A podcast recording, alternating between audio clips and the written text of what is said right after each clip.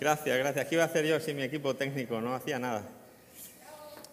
Bravo por el equipo técnico, bravo por todo el mundo que echa una mano de una o de otra forma.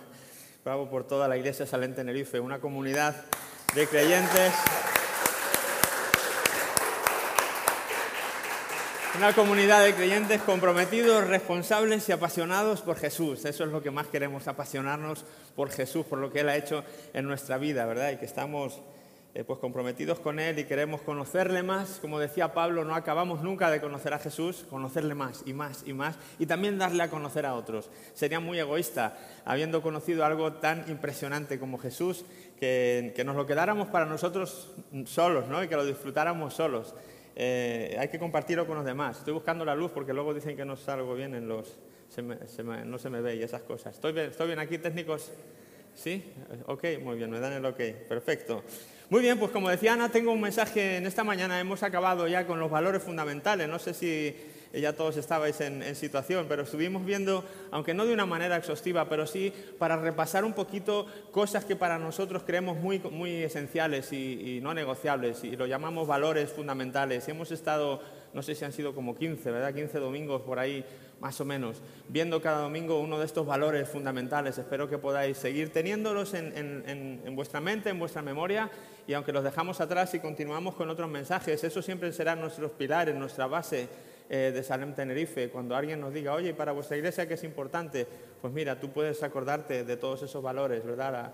La pasión, la, unidad, el compromiso, la responsabilidad, eh, que el Espíritu Santo es el que nos guía, el gran mandamiento, la gran comisión. Bueno, todos y cada uno de los que hemos visto, las prioridades, tener claras qué es lo primero, qué es lo segundo y qué es lo tercero en nuestra vida, etcétera, etcétera. Todo eso tú tienes que un poquito tenerlo en la mente para que conozcas eh, qué es nuestra iglesia y, por qué vivimos, qué es lo que nos dirige, qué es, cuál, es, cuál es nuestro norte en, en lo que estamos haciendo. Así que te animo a que sigas repasándolo de vez en cuando y puedas ver esa lista de, valores fundamentales, también las señas de identidad. Está ese vídeo, si tú no lo has visto, tenemos un vídeo, puedes subir a nuestro canal de YouTube y ahí vas a encontrar, entre los muchos vídeos que hemos subido, vas a encontrar uno cortito que pone visión y misión y ahí tienes resumido de una forma breve y gráfica aquellos que son visuales y lo reciben mejor por la vista, pues vas a ver de una manera clara y concisa eh, qué es lo que nos mueve como iglesia, eh, qué es lo que queremos alcanzar etcétera, etcétera. Pero bueno, habiendo terminado esta lista de valores fundamentales, como digo,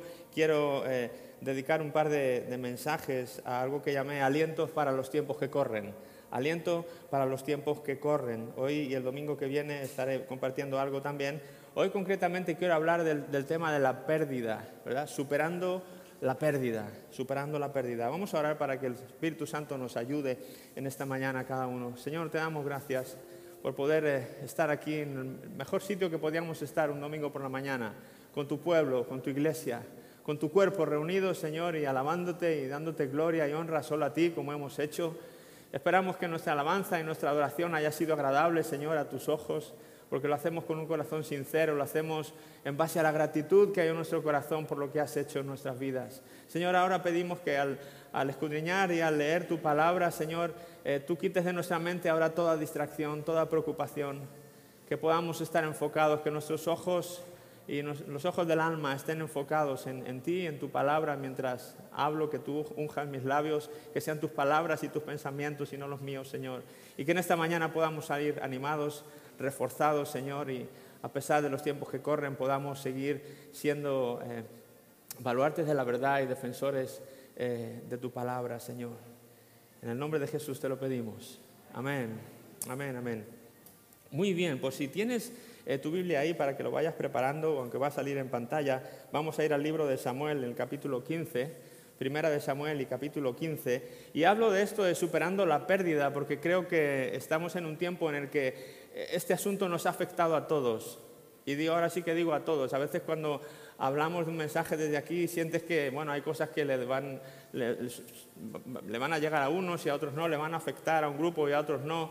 Pero este mensaje nos va a afectar a todos, y no digo todos los de esta iglesia, me refiero a todos los de los seres humanos del, planeta, porque de alguna manera todos en estos tiempos que hemos vivido, en estos meses eh, que hemos pasado, eh, debido a esta, este virus, esta pandemia y todo lo que ha pasado, al margen de, ¿verdad? de los datos, de todas las conspiraciones que hay, etcétera, etcétera. No quiero entrar en todo eso, pero si hay una cosa cierta es que todos, sin excepción, hemos perdido algo. Todos, sin excepción, hemos perdido algo, aunque haya sido nuestra normalidad. ¿sí? Perder la normalidad ya es una pérdida. Eh, de hecho, hoy estamos aquí, como si, si, miras un poco a la sala, verás que esta no es nuestra normalidad y aunque estamos luchando por recuperarla, la verdad es que todavía no la tenemos. Y cuándo la tendremos no lo sabemos. Y yo no quiero ser aquí ahora, ser eh, portador de malas noticias, ni mucho menos, pero pues se sigue hablando de, rebrotes, se sigue hablando de comunidades donde está yendo para atrás, donde cada vez aumentan más las medidas. En Barcelona, en Zaragoza, en la, Valencia ya es obligatoria la mascarilla, menos en la playa, la piscina y los espacios naturales, creo, todo lo demás es obligatorio. O sea, no parece que como que ya, fíjate que han pasado cuatro meses y ya esto es otra cosa, ya lo hemos superado. No es así. En otros países Israel también va para atrás. Cada vez van haciendo más medidas, más medidas porque no consiguen atajar. No sabemos realmente lo que nos va a deparar el futuro. Probablemente un día recuperemos la normalidad. Pero ¿y si no la recuperamos? ¿Y si la hemos perdido para siempre? Bueno, de momento sabemos que la hemos perdido. Estamos aquí separados, tenemos mascarillas que nos incomodan la vida, a los que tenemos gafas nos las empañan y no nos dejan ¿verdad? caminar bien, eh, a otros nos, da la sensación ahí de, agobio con el calor. Es, es, un rollo, es un rollo, hablando, hablando claro, es un rollo esto de la, esta nueva normalidad. Marcos decía que en vez de una desescalada, esto está siendo una escalada, ¿no? Para intentar recuperar lo que teníamos antes, y es verdad. No parece que vayamos así cuesta abajo y en patines, todo lo contrario, parece que estamos subiendo una montaña. Eh, aunque haya sido entonces la normalidad, hemos perdido algo, pero a lo mejor has perdido algo más que la normalidad. Hay muchas familias que han perdido seres queridos, ya sea por el virus o por cualquier otra cosa. A lo mejor has perdido tu trabajo, a lo mejor has perdido tu familia, o tu, tu esposo, tu esposa. Se han aumentado los divorcios en este tiempo de confinamiento pasado. Eh, qué sé yo. Y aunque no estuviéramos en, cuarentena y en, tiempo de virus y en pandemia, la realidad es que la pérdida es algo que siempre está con el ser humano. Siempre de una u otra manera se están produciendo pérdidas. A veces, obviamente, hay pérdidas y pérdidas. Unas son de más valor, de más importancia y otras de menos, pero siempre la pérdida está con nosotros y creo que es importante aprender a manejarla. Creo que es importante que aprendamos a manejar la pérdida. Por eso este mensaje, superando la pérdida. Y quiero daros algunos ejemplos eh, bíblicos en los que personas tuvieron que hacer frente a, diferentes pérdidas y, cuál fue, su reacción y cuál eh, fue el punto de vista de Dios y, qué es lo que ocurrió con todas ellas. Y, ahí estábamos en Primera de Samuel, capítulo 15, para ver nuestro primer caso. Eh, primera de Samuel 15, versículo 34 en adelante. Aquí tenemos a Samuel, ¿verdad? Samuel es el profeta de Dios, Samuel es el, este, último juez, el, primer gran profeta, fue un hombre tremendo que Dios usó de una, manera poderosa. Y él, fue el que la persona que le tocó eh, entrar en, en el periodo de la monarquía de Israel en la monarquía de Israel. Eh, Dios nunca había querido que su pueblo se gobernara por una eh, monarquía. Dios había querido una teocracia para, para su pueblo, para Israel. Había querido que el pueblo tuviera a Dios como su rey y eso les bastara y les fuera suficiente. Sin embargo, el pueblo se cansó de tener a Dios como rey y pensó, mirando a su alrededor y mirando a las demás naciones vecinas, que todos tenían rey, que todas las demás naciones tenían un rey al que podían tocar, un rey físico, una persona de, carne y hueso que les llevaba en la batalla, les traía, eh, les, dirigía. El ser humano a veces busca a alguien que te diga lo que tienes que hacer y tú un poco despreocuparte de, tener que tomar todas las decisiones de la vida y, más buscar a Dios, alguien a quien no ves para que te ayude a buscar a, a, tomar esas decisiones. Es más fácil que te lo den hecho quizá. No sé cuál fue su razón, pero el caso es que el pueblo empezó a pedir un rey. Y el, profeta, pues que era la persona más en sintonía con Dios, más cerca de Dios, fue el que, bueno, pues dejadme que vaya a Dios y le consulte esta idea, porque en principio no estaba en sus planes. Así que Samuel acude a Dios y le dice, Dios, yo sé que tu idea para el pueblo es una teocracia, pero ahora el pueblo ha mirado a su alrededor y todas las naciones tienen rey y me están pidiendo un rey. ¿Qué, les digo? ¿Cuál es tu corazón? ¿Has cambiado en tu parecer, Señor? ¿Has cambiado en tu manera de ver esto? Y Dios le responde, no, no es bueno que tengan un rey. No está en mi corazón que ellos tengan un rey. Eh, eh, diles que, mi idea sigue siendo la que era. Así que el profeta se acerca al pueblo y les dice, mirad, Dios no está por la labor de daros un rey. Es mejor, os va a ir mejor así, sigamos como estamos. El pueblo, esto de, como todos los seres humanos, esto de que nos digan que no, cuando se nos mete algo entre ceja y ceja, ¿verdad? Podemos ser muy testarudos. ¿Te ha pasado? Cuando quieres algo, aunque vienen personas que te traen una lógica mejor que la que tú tienes, te dan todo el consejo sabio del mundo y a veces desde aquí, desde el frente, como liderazgo, lo hemos visto no solo en esta iglesia, sino en tiempos atrás. A veces viene la gente a pedirte consejo, pero te das cuenta que cuando vienen ya tienen decidido lo que quieren hacer. Básicamente te están pidiendo, te están informando nada más de lo que van a hacer y, a veces tú ves que no es por ahí y le intentas dar un consejo adecuado a lo que estás viendo o a lo que oímos también de Dios para esas personas, pero hay casos y casos, hay otros que sí, que realmente son esta su búsqueda, su, petición y, hacen caso, pero otros, eh, muchos de ellos, lo que tienen ya es algo decidido y ya creen que es lo mejor y no habrá nadie que les convenza. Y un poco eso es lo que pasa con Israel. Pues no, pues queremos un rey, queremos un rey. Así que el profeta va de nuevo a Dios. Dios, quieren un rey, quieren un rey, no hay manera de sacarles de ahí. Y Dios dice, mira, un rey va a ser lo peor para ellos, le va a dar impuestos, le va, a tratar así, asado, eh, van a perder mucho. Eh, bueno, pero quieren un rey. Eh, bueno, pues si quieren un rey, pues dáselo. Dale un rey. No es mi idea, no es mi plan A. Pero si es lo que quieren, dales un rey. Yo voy a estar con ellos igualmente porque son mi pueblo y son, los amo, pero pues si eso es lo que quieren, aunque yo no se lo dé, se lo van a al final se lo van a poner quizá, ¿no? Así que dáselo. Así que van y Samuel busca a un rey y busca al primer rey de Israel y este va a ser Saúl. Y Saúl es una persona que tenía toda la apariencia de rey, era una persona que, cumplía todo el perfil. Es como cuando uno va al trabajo y, wow, este cumple, tiene un currículum espectacular, este, es, este hombre es el mejor que podíamos tener para nuestra empresa. Bueno, así era Saúl. Saúl era un hombre con toda la pinta de rey, ¿verdad? En esos tiempos había que buscar también presencia y había que buscar un tío fuerte, alto y apuesto, y ahí estaba Samuel, lo cumplía todo, y bueno, espiritualmente era un, hacha, y bueno, se le ve profetizando, era, era un, uff, esto parece que con esto nos va a ir de miedo, de cine, ¿verdad? Así que Samuel es el encargado en este proceso de transición de llevar al pueblo a la monarquía y de hacer rey a Saúl. Va con él, le unge, le prepara, le dice los planes de Dios, le, ayuda, le anima en, su, la que va a ser labor de rey, etcétera, etcétera. Así que a Samuel le toca muy de cerca vivir este proceso con, eh, Saúl y de hecho también colaboran juntos porque aunque él seguía siendo el rey, Samuel no deja de ser profeta de Dios. Cada uno tiene su función. Y si alguien escuchaba bien en esos tiempos a Dios, era el hombre de Dios antes que el rey de Dios.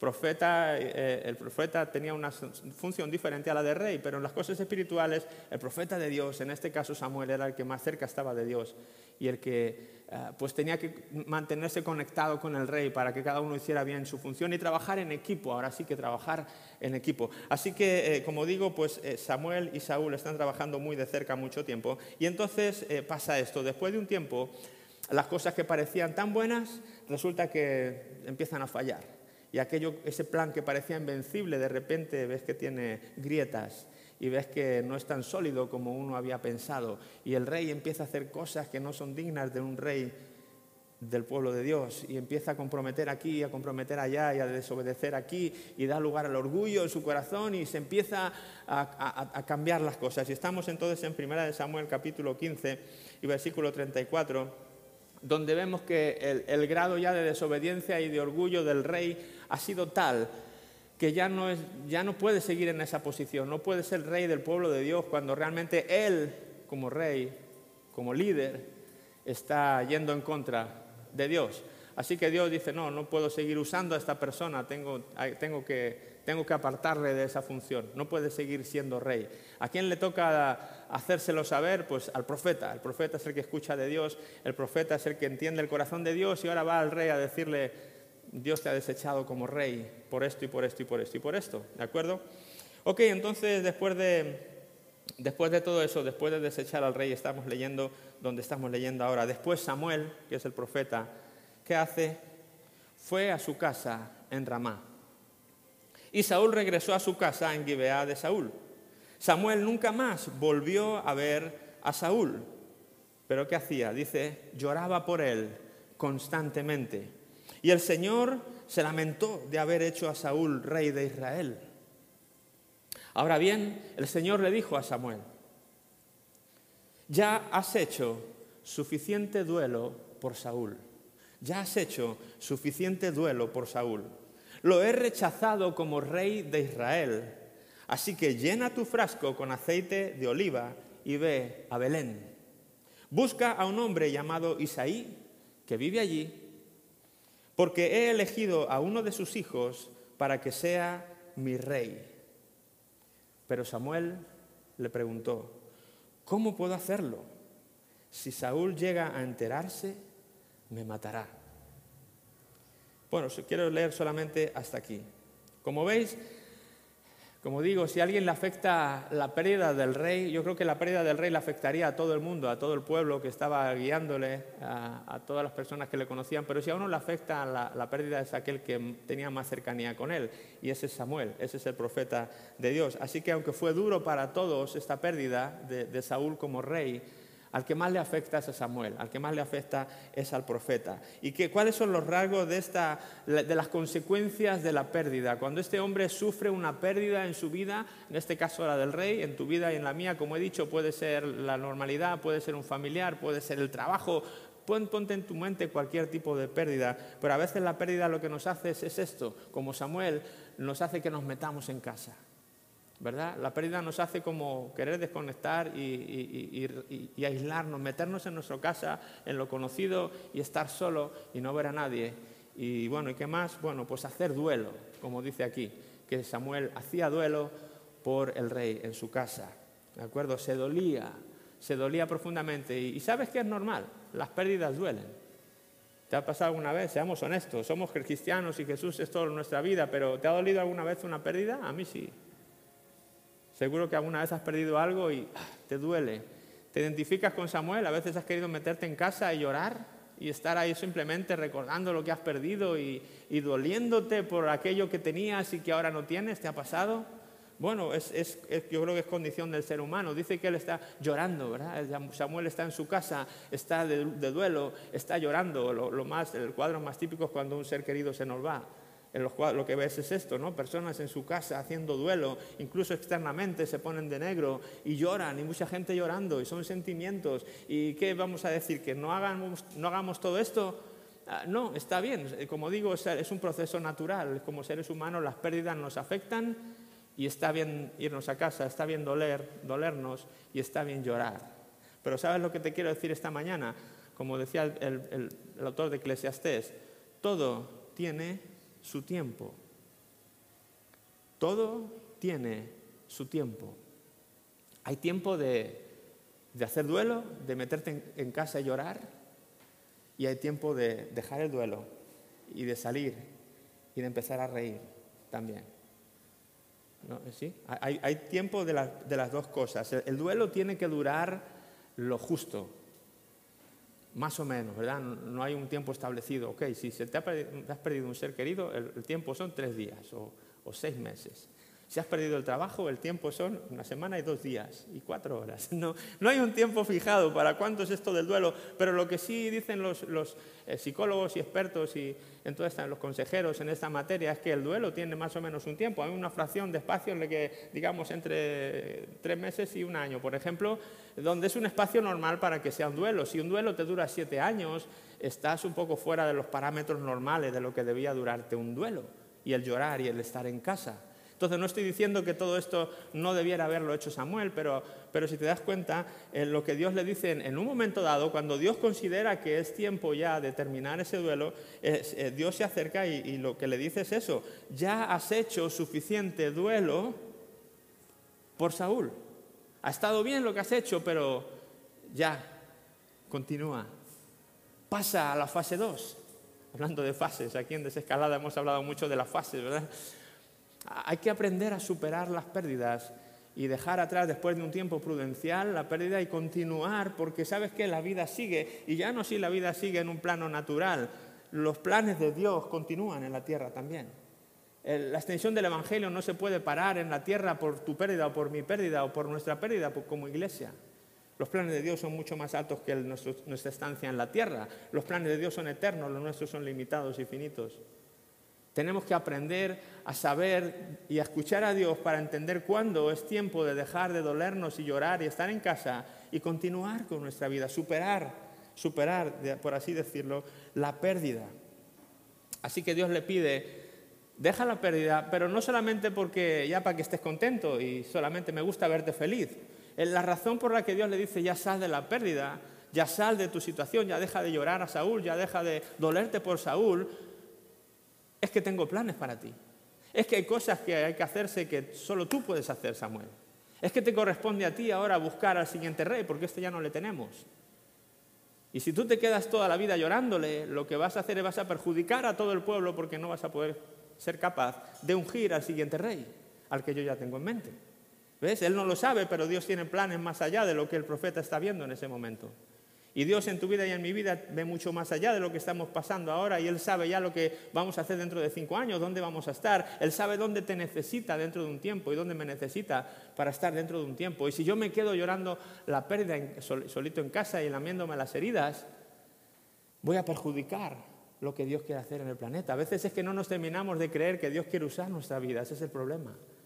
Y por eso nos sentimos más a gusto llorando en casa, pues sentimos, total, si no tengo otra cosa más importante que hacer. Al menos así yo la sensación de que yo qué sé, soy una buena persona. Hey, pero Dios quiere usarte. Dios tiene planes para ti. Dios quiere hacer cosas contigo. ¿Tú eres parte de su pueblo? ¿Tú eres su hijo? Bueno, parece que no. ¿Alguno es hijo de Dios? ¿sí? Si tú eres hijo de Dios y eres parte de su pueblo, Dios cuenta contigo.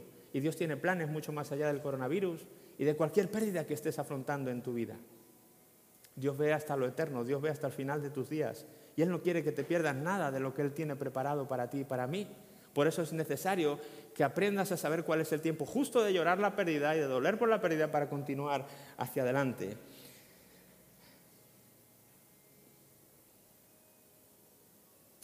La pérdida para Samuel, además de duelo, reclusión y lloro y todo lo que le produce, también es temor. Él tiene temor del pasado todavía, él tiene temor de la pérdida. Cuando Dios le dice, vete a ungir al siguiente rey, ¿qué es lo que dice? Ay, pero si se entera eh, Saúl me mata, ¿verdad? Todavía sigue anclado, aunque ya está dispuesto a colaborar con Dios, todavía sigue anclado a, la pérdida por el temor. Y el temor es una cosa que el enemigo va a querer usar constantemente en tu vida, sea cual sea tu circunstancia, para intentar retenerte y mantenerte parado para que no sigas sirviendo al Señor. Porque Él sabe algo que tú no sabes. Él sabe más que tú y que yo. Pero Él sabe lo que nosotros sabemos por la Biblia y es que Dios tiene planes para ti. Eso sí lo sabe y por eso quiere pararte y va a usar lo que, lo que pueda. La autocompasión y si ya superas la autocompasión va a querer infundirte temor. Ya cuando has superado la pérdida vas a querer salir, de repente te vienen los fantasmas del miedo. No, y si ahora sales y te pasa esto, y si ahora sales y te pasa aquello, y si ahora... Y verdad, y en vez de hacer frente a eso y poner las medidas para continuar, lo que hacemos es, es verdad, y queremos como no, no me muevo, no me muevo, estaba mejor aquí, estaba mejor quieto, estaba mejor parado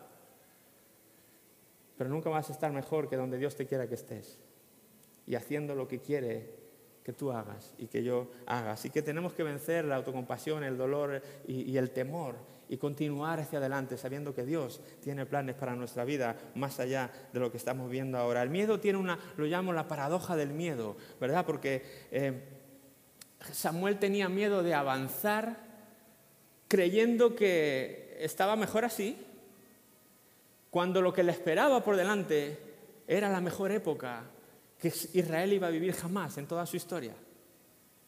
¿Sí? Lo que le esperaba a Israel como pueblo, como nación y a él como profeta de, esa nación era el, mejor tiempo que Israel ha vivido en su historia hasta el día de hoy probablemente. Es el reinado del siguiente rey, el rey que sucede a Saúl, que es el rey David el rey David le va a traer al pueblo lo que ningún otro rey, ningún eh, ninguna otra circunstancia de, su vida, de su historia pudieron conseguir. Le va a traer paz en toda la tierra, le va a traer prosperidad, le va a traer, bueno, económica y en todos los sentidos. Se considera la época dorada de Israel, los 40 años del reinado de David. Esa es la mejor época que Israel ha tenido, en todos los niveles. Pero dependía, esa mejor época, ese lo mejor para ti, dependía de que un hombre aprendiera a superar su pérdida y a continuar con los planes de Dios. Lo voy a repetir otra vez porque parece que no lo han entendido. ¿Sí? a lo mejor están callados por la mascarilla, pero se puede hablar con mascarilla, no pasa nada. La mejor época de tu vida depende de que tú aprendas a superar la pérdida. Lo mejor para mi vida depende de que yo aprenda a superar mi pérdida y a continuar en la voluntad de Dios, sirviendo a Dios en aquello que tiene para mí. Pero el miedo te está diciendo, no, no, no, avances, no avances, no avances. Quédate ahí donde estás, que ahí estás muy bien. ¿Verdad? Esa es la paradoja del miedo, porque aparentemente eh, nos hace pensar que parados estamos mejor, cuando lo mejor está por venir. Lo mejor está por venir. ¿Lo crees conmigo? Lo mejor está por venir. Probablemente quizá ahora no tiene mucho sentido. ¿Qué me dice Juan Ángel? Si acabas de decir al principio que los rebrotes, que todo esto... Ya, pero lo mejor está por venir. Porque Dios siempre tiene buenos planes para ti y para mí. Y a lo mejor hay que esperar un año, a lo mejor hay que esperar dos, no lo sé. Quizá para cada uno es un tiempo. Pero no me cabe duda es que si aprendemos a colaborar con los planes de Dios, lo mejor está por venir para tu vida, para mi vida y para nuestra iglesia. Pero tenemos que aprender.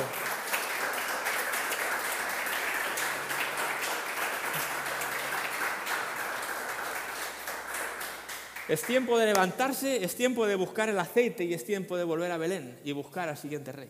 Es tiempo de pasar a la siguiente tarea.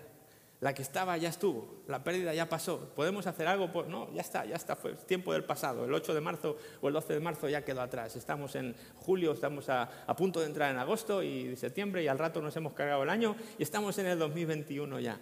Pero es tiempo de que aprendamos a superar la pérdida y buscar el aceite y buscar la siguiente tarea que tú y yo tenemos que hacer. Y eso nadie lo puede hacer por ti. Eso es una tarea que solamente tú o solamente yo podemos hacer para superar nuestra pérdida. Porque como he dicho, puede que sea una pérdida común, pero a uno nos ha afectado más o menos, o, la pérdida de uno quizás tiene una pérdida añadida. Solamente tú, con Dios, puedes descubrir cuándo es el momento de salir de tu pérdida, dónde está el aceite para ti y cuál es la siguiente tarea que Dios tiene para ti. No esperes que yo lo haga por ti. Yo te puedo animar a que avances, pero la tarea concreta para tu vida la tienes que buscar de Dios. Tienes que acudir a Dios y Señor, ¿qué tienes para mí? Ya quiero dejar de llorar de esta, de esta situación, ya quiero continuar con la vida. Señor, dime dónde está el siguiente rey. Dime cuál es mi tarea. El Espíritu Santo siempre se le, se le dibuja, por así decirlo, como el aceite, ¿verdad? El aceite. Yo cuando dice que vete y llena tu vaso de aceite voy a buscar al siguiente rey, creo que es lo más importante es eso. Cuando queramos eh, ir a la siguiente fase, lo primero que hay que hacer es llenar tu copa de aceite, buscar a Dios con intensidad. Depender del Espíritu Santo es uno de nuestros valores fundamentales que vimos, de la dependencia del Espíritu Santo, nuestra relación, nuestra intimidad con Dios. Ahí llenamos nuestra copa de aceite y ahí entendemos qué es lo siguiente que tenemos que hacer, cuál es el rey que hay que ungir, cuál es la persona a la que tengo que hablar, cuál es el otro al que tengo que animar, qué tengo que hacer con mi vida, qué tengo que hacer con mi hijo, qué tengo que hacer con mi trabajo. Eso solamente tú lo puedes buscar de Dios para tu vida. A veces la gente viene buscando de los pastores o de los líderes, ¿sabes qué, qué, te dice el Señor que tengo que hacer? Mi respuesta siempre va a ser la misma. Tú tienes oídos, tú tienes el mismo espíritu que yo tengo y tienes la misma capacidad para escucharlo. Si yo algún día tengo algo que decirte, te lo diré. Si siento algo de Dios, te lo voy a decir. Pero no, no esperes a que yo haga todo el trabajo. ¿Sí? Tú busca de Dios, tú eres suficiente como hijo de Dios, puedes buscar a Dios, tienes intimidad con Él, es Jesús murió por ti y el Espíritu Santo que te dio a ti no es de, de una calidad inferior al que me dio a mí, es el mismo. Y Él te quiere guiar. Para eso vino el Espíritu Santo, para guiarte, para decirte cuál es tu siguiente tarea. Solamente necesita que tú estés ahí, que tú le busques cada día, que tú le preguntes lo que tienes que hacer. Confiar en Dios y servirle nos lleva a lo mejor que Dios tiene para nosotros. Lo mejor que puedes hacer hasta que entiendas lo siguiente que Dios tiene para ti es servirle. Es servirle de alguna manera. Si no tienes claro todavía qué, simplemente dices, Señor, te quiero servir. La necesidad que veas, súplela en cada momento. Lo que veas ahí, si ves, un papel tirado, recógelo, pon, tíralo a la papelera. Por ejemplo, es una necesidad. Ahí había un papel, nadie lo vio, yo lo vi, cojo y lo tiro a la papelera. Mi vecino resulta que está pasando por una necesidad económica y le hace falta, yo tengo algo de compra, le doy algo de... Eh, sirve a Dios con las cosas pequeñas, sencillas de tu vida. Y el que es fiel en lo poco, Dios empieza a ponerle en lo mucho. Y después de esa necesidad hay otra más grande y resulta que en la iglesia ves un hueco también para hacer algo y te involucras y, y empiezas a servir a Dios dentro y fuera de la iglesia, con tu vida, con lo que eres. Y sigues buscando a Dios y le sigues sirviendo y buscando a Dios y le sigues sirviendo. Y ahí Dios te va a ir diciendo, si te das cuenta y sigues leyendo en tu casa la historia, cuando le lleva al profeta a buscar al, al, siguiente rey, le dice, vete a casa de Isaí, que ahí tengo yo un hijo de él que va a ser rey. Le dijo en ese momento quién era el rey, porque tenía siete hijos. ¿Le dijo cuál era? Para los que conocen la historia, no.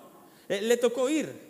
Tuvo que levantarse, salir de su casa, dejar de llorar, dejar del duelo, coger el aceite, empezar a caminar, irse hasta el otro lugar donde estaba la casa de este señor de Isaí y llegar allí y decir, hola Isaí, ¿cómo está? Vengo aquí, mira, siento que Dios tiene aquí, eh, dame cuál es uno de tus hijos, va a ser rey. Y así, pues seguro que es este. Y le saca al mayor de ellos y, hay que, él no sabía si era ese o no era ese, pero le tocaba ¿qué? estar en sintonía con Dios continuamente y, y Dios le hablaba, no, no es este. A veces es Dios como, Señor, no me compliques la vida, me podrías haber dicho desde atrás que no era, porque ni era ese, ni el segundo, ni el tercero, ni el cuarto, ¿verdad? Y él estaba hasta como confundido, vemos a un Samuel confundido, Señor, pero seguro que era este, seguro que era Isaí, seguro que era, no me hubiera sido mejor quedarme en el duelo. No, le, le toca como seguir en comunión con Dios.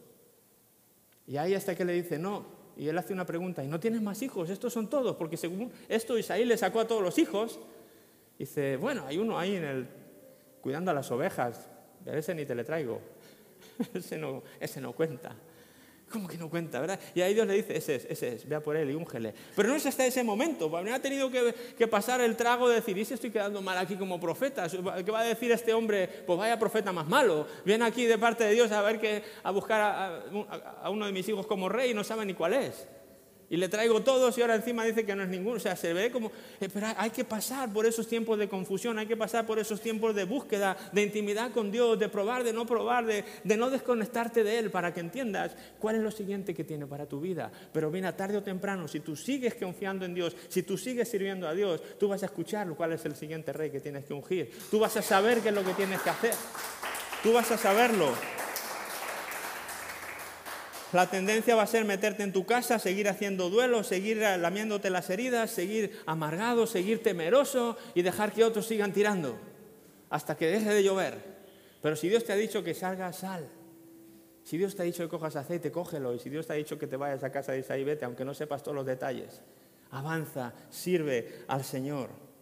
No hacer esto es como hacer una declaración de, desconfianza, de decir, Señor, realmente eh, no creo que tú puedas actuar en mi vida y llevarme a algo mejor.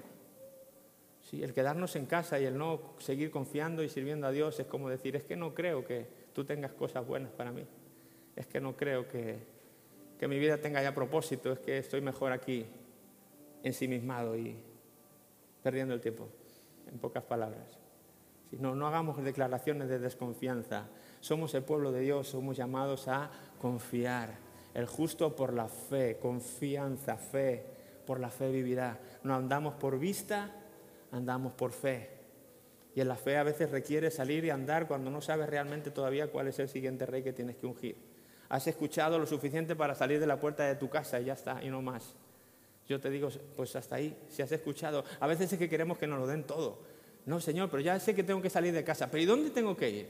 Y si el Señor te dijera, pues a la calle Florida 4, dirías, ya, pero a la calle Florida 4, ¿pero a qué portal? No, el 2. Ya, pero ¿y cuando llego allá a la casa, qué hago? Y lo que queremos es que Dios nos diga hasta el final, y una, ¿verdad?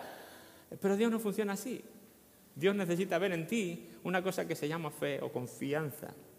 Y es que si te dice, sal de la puerta de tu casa y no sabes, es igual. Abraham salió sin saber a dónde iba, pero salió.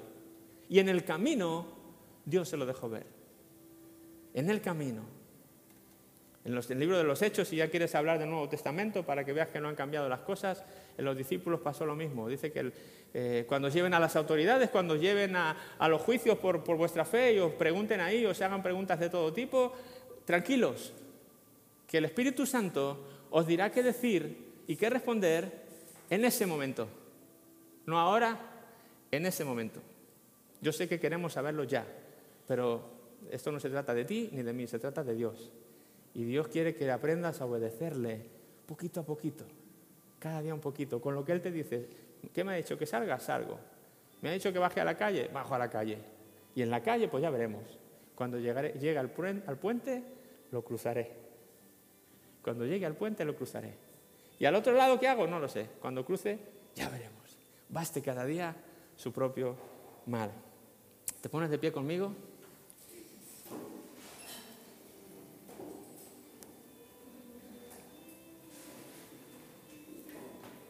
Vamos a orar, vamos a pedirle a Dios que nos ayude a todos a superar la pérdida. ¿Te parece? ¿Por qué no cierras tus ojos e intentas eh, conectar con Dios y centrar tu, tu mirada, tus pensamientos ahora en Dios? Gracias, Señor. Gracias porque estás aquí. Gracias por tu palabra, Señor. Gracias por el ánimo que tu palabra nos da y nos infunde. Y gracias porque podemos encontrar en ella aliento para cada circunstancia de nuestra vida, Señor. Tu palabra nos dijo, nos dice, eh, que en el mundo tendremos aflicción, fueron palabras tuyas, Jesús, pero que confiáramos que tú venciste al mundo. Y en esta mañana lo que queremos es declararte nuestra confianza, Señor, renovar, por así decir, nuestros votos de confianza contigo, Señor. Te queremos pedir perdón si en algún momento hemos desconfiado de ti, Señor, y hemos intentado vivir la vida por lo natural, por los recursos que tenemos a la mano, por aquello en lo que confiamos, si hemos esperado en casa llorando y, doliéndonos por la pérdida, Señor, sin hacer nada, o esperando a que tú nos des el cuadro completo para entonces empezar a movernos. Señor, en esta mañana entendemos que en tu palabra hay otra manera diferente de hacer las cosas y queremos aprender porque como hijos tuyos queremos vivir por tu palabra, Señor, y no por otra cosa. En esta mañana, Señor, te pedimos perdón y te pedimos ayuda también. Espíritu Santo, ayúdanos a entender nuestra siguiente tarea. Ayúdanos cuando ha terminado para cada uno nuestro tiempo de duelo, nuestro tiempo de reclusión. Ayúdanos a entender cuándo es tiempo de avanzar con nuestra vida y ayúdanos a saber qué es lo siguiente para cada uno. Señor, decidimos confiar en ti y decimos que lo mejor está por venir para cada uno de nosotros. Señor, declaramos que lo mejor está por venir como iglesia también para nosotros, Señor. Aún en contra de lo que estamos viendo, Señor, no nos guiamos por la vista, nos guiamos por la fe. No nos guiamos por lo que dicen los telediarios y por las noticias de aquí y de allá, Señor, nos guiamos por lo que dice tu palabra y por la fe que nos mueve, Señor. Si queremos ser consecuentes y, obedecernos a las autoridades sanitarias, a las autoridades superiores, porque así tu palabra nos enseña también. Pero vivimos por algo superior a eso, tu palabra y tu espíritu, Señor, en, cada uno de nosotros. Ayúdanos a escucharte, Señor. Ayúdanos a llenar nuestra copa de aceite, Señor. Ayúdanos a llenar nuestra copa de aceite y ayúdanos a entender nuestra siguiente misión, nuestra siguiente tarea, Señor. Ayúdanos a ser fieles en lo poco, porque así tú nos pondrás en lo mucho, Señor. Ayúdanos a atender las necesidades más pequeñas que a veces están a nuestro alrededor y pasamos de largo por ellas, Señor. Ayúdanos a amarte a ti sobre todas las cosas y amar a nuestro prójimo como a nosotros mismos, porque eso es lo que tu palabra nos enseña también, Señor. Y en esta mañana te damos las gracias por esta palabra, Señor, que nos anima en estos tiempos y nos da aliento, Señor. En el nombre de Jesús, muchas gracias, Señor. Muchas gracias.